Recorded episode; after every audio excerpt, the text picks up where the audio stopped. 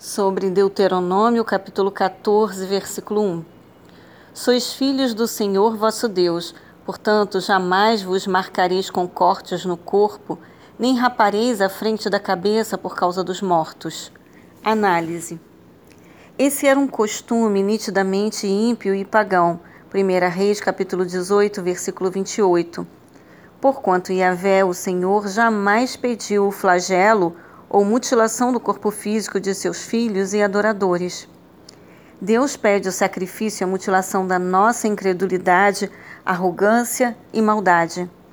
Há, contudo, ainda hoje em dia, seitas que ordenam açoites, marcas e mutilações como pactos de sangue aos seus iniciados, neófitos.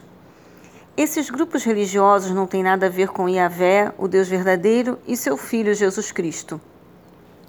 Portanto, o povo de Israel e os cristãos, por analogia, deveria ser um povo distinto, santo, separado do mal. Devia fugir dos argumentos e murmurações dos pagãos e dos alimentos imundos, tudo que possa contaminar a mente e o corpo. Sua devoção e consagração também precisavam expressar-se claramente através dos dízimos e ofertas.